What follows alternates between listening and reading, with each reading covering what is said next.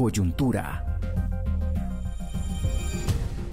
Siempre desafiante, así es como describen a Neto Brand en esta nota que ustedes van a escuchar. Em, vamos a darle la bienvenida a la magistrada Blanca Alfaro, ella es integrante del Tribunal Supremo Electoral, ya está conectada con nosotros y la vamos a saludar, le vamos a dar los buenos días antes de escuchar la nota de Henry Bean. Buenos días, magistrada, gracias por acompañarnos en Radio con Criterio. Buenos días, mi querida Claudita, un abrazo a todos y a nuestro amigo Juan Luis y también a su otro compañero que a Pedro a, don, Pedro. Trujillo muchas gracias y gracias por la oportunidad también de escuchar al Tribunal Supremo Electoral y Vamos. un feliz día para todos y muchas gracias a todos. Gracias, eso queremos escuchar. ¿Qué, ¿Qué dice el Tribunal Supremo Electoral, el, el, el árbitro de todo este juego que aunque no ha empezado, ya, ya empezó. Escuchemos la nota que nos ha preparado Henry Bean para luego eh, plantearle algunas mm, preguntas a usted. Muchas gracias, decía Claudita. El informe de Henry Bean, reportero con criterio.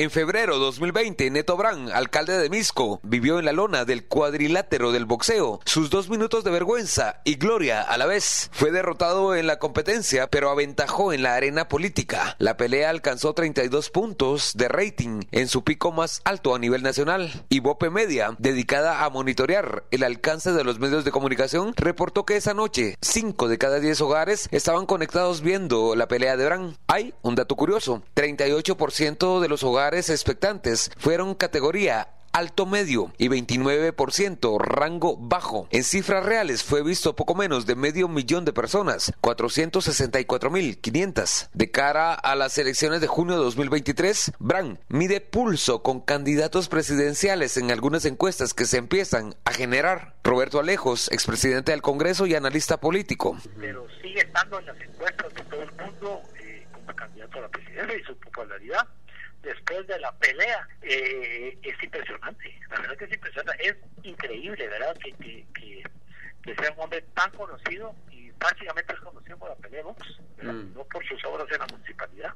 Tras aquella pelea, el alcalde exclamó: Hoy quise subirme a un ring, no pude ganar, pero no siempre se gana pronto voy a ser presidente y tal vez probablemente pueda perder en la primera o pueda ganar en la segunda o quien quite me la gano en la primera, o sea, no se sabe. Pero el jefe Edil no debe confiarse, dice Alejos. El Tribunal Supremo Electoral ya le hizo la primera advertencia. Si no cancela la transmisión de su podcast, no lo van a inscribir como candidato. Alejos cree que Bran reta al TSE y dice que debe ser cuidadoso.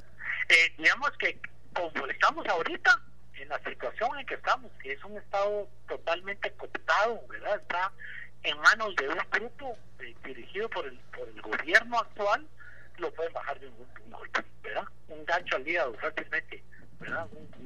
cualquiera de los antejuicios que, que tiene abiertos eh, eh, lo, puede, lo puede bloquear. Y suma. O sea, su relación con Yamatei, su relación con los diputados aliados a Yamatei, como el caso de Felipe Alejos, no es buena.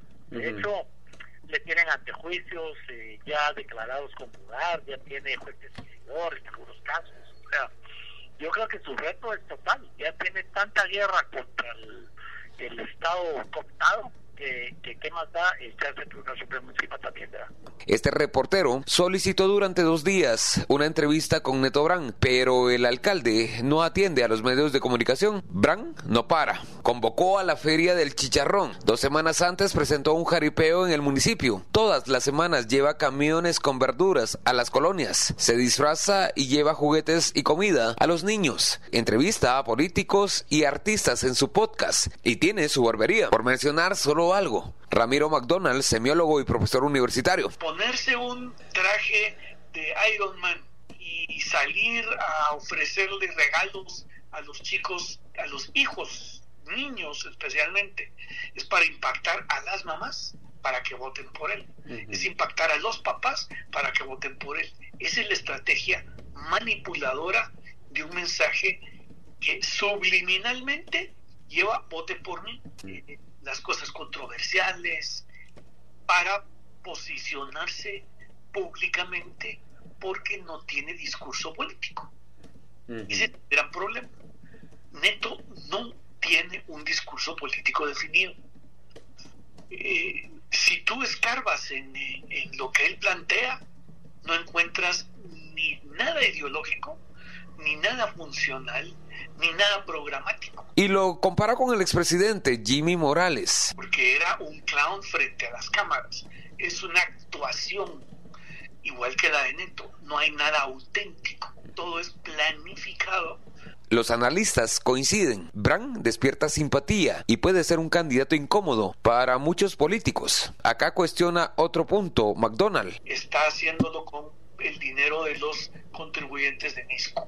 Y eso es lo, terrible, porque está haciéndose fama, está logrando posicionarse con el dinero de las personas que pagan sus contribuciones en Misco. Y a lejos. La Contraloría puede ir a ver a la municipalidad si sale un cheque eh, para la barbería o si sale un cheque para el podcast, ¿verdad? Pero no encontrar ningún cheque, ningún, ninguna partida para este tipo de publicidad, no puede hacerle una, una auditoría eh, eh, a su barbería, por ejemplo, como aquel día que sale de, los fondos de la barbería. No hay cómo controlar el tema. La ley electoral en su artículo 223 bis dice que queda prohibido a los funcionarios en cualquier tiempo rotular instalaciones o vehículos con el nombre del funcionario, usar colores del partido en las que se dé a conocer programas o actividades oficiales y nombrar obras o proyectos con su nombre. Henry Bing, Radio con Criterio. Bueno, hemos escuchado la nota y vamos, vamos a continuar, vamos a comenzar la charla con Blanca Alfaro, magistrada del Tribunal Supremo el Estora. Eh, eh, magistrada, yo creo que, que, ya hay experiencia, y esa es la pregunta que le quiero hacer, hay experiencia suficiente a mi entender de que la ley electoral y de partidos políticos ni funcionó como estaba antes, ni funciona con la reforma que se hizo. Eh, en el tribunal se discuten estas cosas y, por ejemplo, se piensa, bueno, si quieren hacer campaña, que hagan, sencillamente que digan de dónde sale el dinero pero que hagan, porque las limitaciones ni antes ni ahora parecieran dar resultados. ¿Qué, qué, qué reflexión le merece esto? Bueno, muchas gracias, don Pedro. Eh, qué gusto escucharle y espero que todos se encuentren muy bien. Y gracias también a la audiencia. Mire, de verdad, para el Tribunal Supremo Electoral es una responsabilidad muy grande porque usted está planteando uno de los tantos casos que quizá no han monitoreado pero el Tribunal Supremo Electoral en estos momentos en contra del señor alcalde Neto Brand eh, tiene cuatro expedientes prácticamente terminados. Tiene precisamente uno de los que ustedes planteaban, que de los de los postcat y tiene otro también el tema de los juguetes que fue en alguna época en los departamentos y también ese video que ustedes presentaron o audio, perdón, donde él manifiesta su deseo de ser presidente de Guatemala.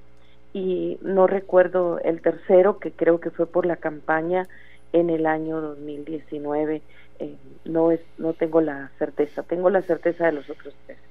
Y así, acuérdese que algunos otros eh, también que en estos momentos están haciendo alguna campaña, el Tribunal Supremo, anticipa el Tribunal Supremo Electoral tiene un monitoreo. ¿Cuándo se materializa el caso? Los casos se van a materializar en el momento como don Roberto Alejos, con toda la pericia y experiencia del caso y también conocedor del tema puramente legislativo, es en el momento que él quiera presentar su expediente, ya sea para la reelección como alcalde, para una diputación o en su caso para la presidencia de la República. Ahí es donde no solamente pues el tribunal tomará la decisión y pues es bien no no puedo emitir ninguna opinión al respecto de si se inscribe o no se inscribe. Recordémonos que la primera inscripción la mira el señor registrador de ciudadanos, no el pleno de magistrados del Tribunal Supremo Electoral. Pero magistrada, cuando se presenta un expediente de inscripción, eh, significa que el registrador de ciudadanos o bien el Tribunal Supremo Electoral pueden retrotraerse y evaluar todas estas actividades, eh, el podcast, las ferias. No se, no se retrotrae, mi querida ah, Claudita. Ya los expedientes están. En ese momento se materializa porque es ahí donde la norma dice que una de las consecuencias es que no se puede inscribir.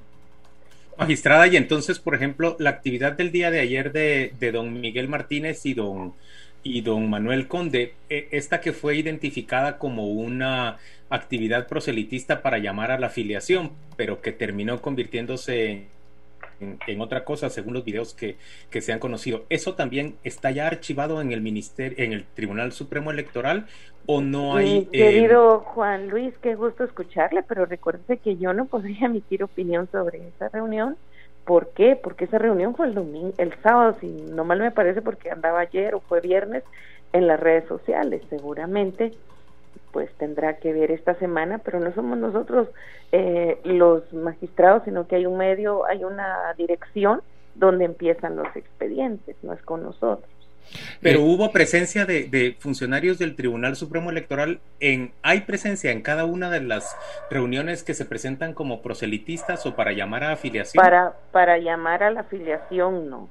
Recuérdese que en la ley electoral y de partidos políticos pues de alguna manera nos da la participación para ser observadores o visores cuando se hacen las asambleas, tanto municipales para el órgano, eh, legitimar el órgano municipal, nombrar su secretario, eh, la debida participación también, ¿verdad?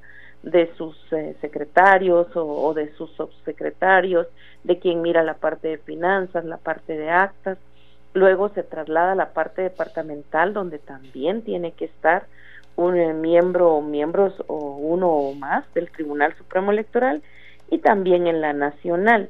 Recuerde que la ley electoral y de partidos políticos lo que nos llama es a observar que se hayan respetado los requisitos, pero nosotros no somos parte ni de las asambleas, ni somos parte de cuando mm. las organizaciones políticas hacen su llamado a que de alguna manera se afilien las personas o presentarles lo que antes o mi experiencia de participación, la filosofía partidaria.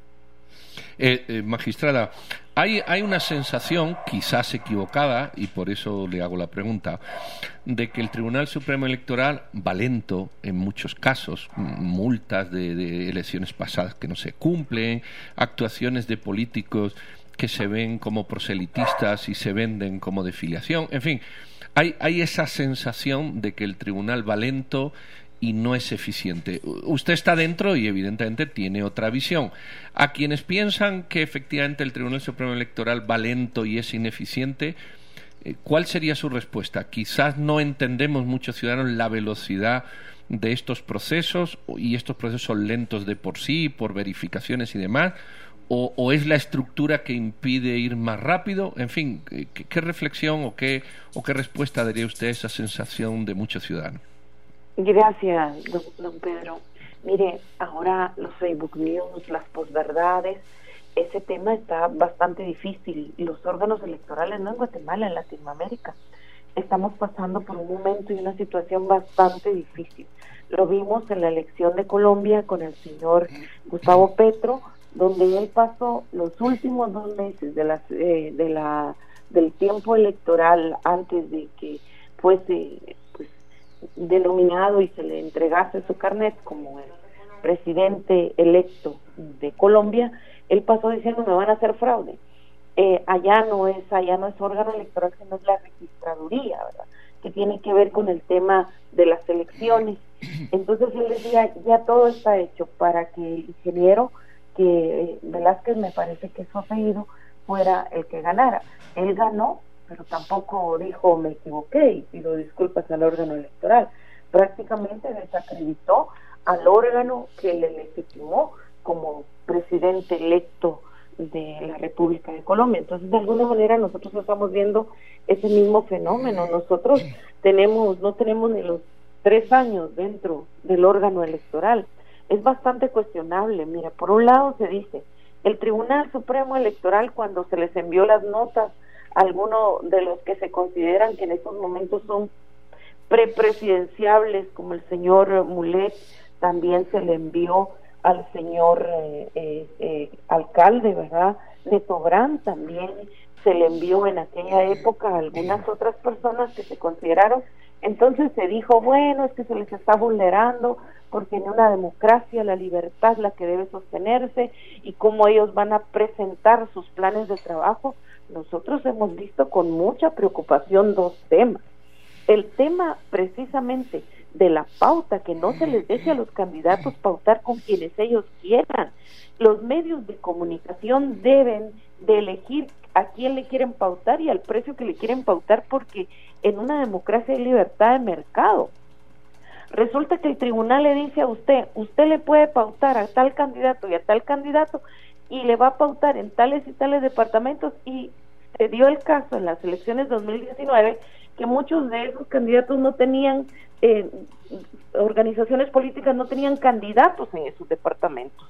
Imagínese ahora posiblemente esperemos que no se vuelva a repetir, pero recuérdese que hay un sorteo y eso no es correcto dentro de una libertad de, de economías que fortalece el Estado constitucional democrático. Pero la única manera de corregir y de que no se repita la, historia es la ley. Hoy por hoy es ley. El Congreso de la República debe ir hacia reformas. El Congreso de la República no le ha tomado interés y yo les digo que es como que el dedo me lo esté apretando la puerta imagínense, después nosotros los vamos a fiscalizar. ¿Cómo puede ser que nosotros les damos la pauta y la ley dice que nosotros también fiscalizamos? No se puede.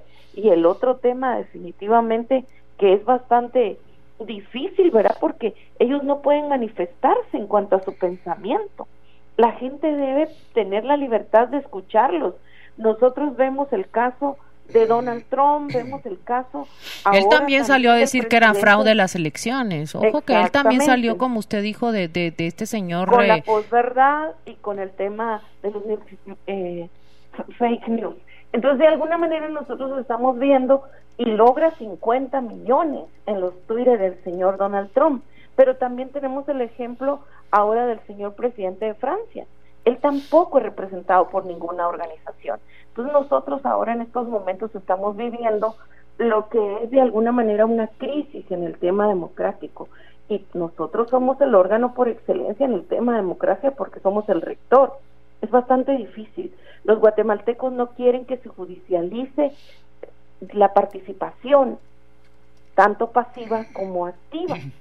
Ellos quieren elegir de quienes ellos quieran el Tribunal Supremo Electoral no se le dio ninguna facultad en la constituyente de 1985 para mí de perseguir ideologías, ni de perseguir pensamientos, ni de perseguir, ni de poder cancelar ninguna participación. Es la ah. ciudadanía con el voto. Mire, licenciada, la verdad es que, que, que, mm, tema para conversar, eh, iríamos para largo. Juan Luis, ¿quiere cerrar esta entrevista? Es, es, que a mí me preocupa especialmente, magistrada, darme cuenta que em, el partido oficial, pero además los partidos como, como el partido de Suri Ríos, el de Sandra Torres, que, que han cogobernado con el partido oficial en la legislatura, han conseguido acuerdos que, que les permiten echar mano de fondos públicos y eso les da a ellos, eh, vía ganancias eh, espurias en, en, obra pública sobre todo, les permite echar mano de, de una ventaja que es la capacidad de captar fondos que no tienen sus opositores o, las personas que piensan distinto a ellos o que proponen ideas distintas. Entonces yo pienso que nuestra democracia termina siendo muy, pero muy, muy imperfecta y que favorece a quien está en el poder. Viene mi querido Juan Luis, qué gusto escucharlo y saber que usted está bien en el nombre de Dios. Le puedo decir algo, yo he participado en política. El dinero no hace un candidato el dinero, mire, vimos el caso de don Pepe Fernández, un empresario exitoso con todo el dinero del mundo, y hemos visto casos de candidatos con una plataforma en el tema económico que ya quisiéramos nosotros cuando participamos, hubiésemos querido, pero no ganaron. Ahora lo más importante que hemos aprendido en las últimas elecciones es la cercanía que el candidato logre con la población. Es el manifestarle su plan de trabajo, y es ahí donde a veces nos da tristeza ver que alguna persona pues empieza a desacreditar, y lo digo con, con toda la propiedad porque he sido candidata. Y cuando no hay propuesta, viene el desacredito. Y eso no se vale. Hoy es el tiempo que la población pida que los candidatos o los futuros gobernantes, alcaldes, diputados y también de la presidencia presenten sus planes de trabajo, que sean sencillos, que la gente los pueda entender y que les digan qué van a hacer. Yo perdí una elección y gané dos. Y perdí una caminando, tratando de hacer y de deshacer y de decir y de no decir, y las dos que gané fueron más sencillas. Logré estructurar planes de trabajo, pero decirle a la gente la verdad. La gente, gracias a Dios, nuestros hermanos guatemaltecos son inteligentes y la gente piensa. Ahora la gente va a los mitines, escucha y lo mira como una fiesta y posiblemente pues también disfruta, ¿verdad?, de la reunión, pero ya no votan. No, no, eso no asegura el voto. Ya no, ya no vota en línea como decíamos antes, vote por todos. No, ya no. Hay alcaldes que ganan con una organización política, pero pierden los diputados y pierde el presidenciable. Y hay lugares donde gana el presidenciable, pero pierde el alcalde. Nuestra gente, gracias a Dios, ya pasó esa etapa, mi querido Juan Luis. Pero yo, yo, no estoy tan seguro de lo que usted me dice porque veo que logran armar, a partir de la gran atomización que se da en el Congreso, dos, tres, cuatro, seis diputados de cada uno de los partidos, logran armar luego una mayoría eh, en la que siguen manteniendo este mecanismo de saqueo de fondos públicos vía asignación presupuestaria y, y ellos se mantienen con esa maquinaria de generación de plata siempre en el poder aunque no sea el poder total, digamos, desde la presidencia y el legislativo, sino una porción del poder. Me parece que es muy imperfecta nuestra democracia, ese es mi punto. Aunque son acciones que ocurren. La democracia es joven. No. Tenemos que trabajar todos para hay, hay, que exigirle mucha más madurez y eso pasa por instituciones como, como la que integra. Blanca Alfaro es magistrada del Tribunal Supremo Electoral. y le agradezco mucho, licenciada, por habernos atendido esta mañana. Un gusto Igualmente, un gusto escucharla a usted. Feliz lunes y buen inicio semana. Muchas gracias. Y gracias, mi amigo. Que Dios lo bendiga. Adiós. Muchas gracias.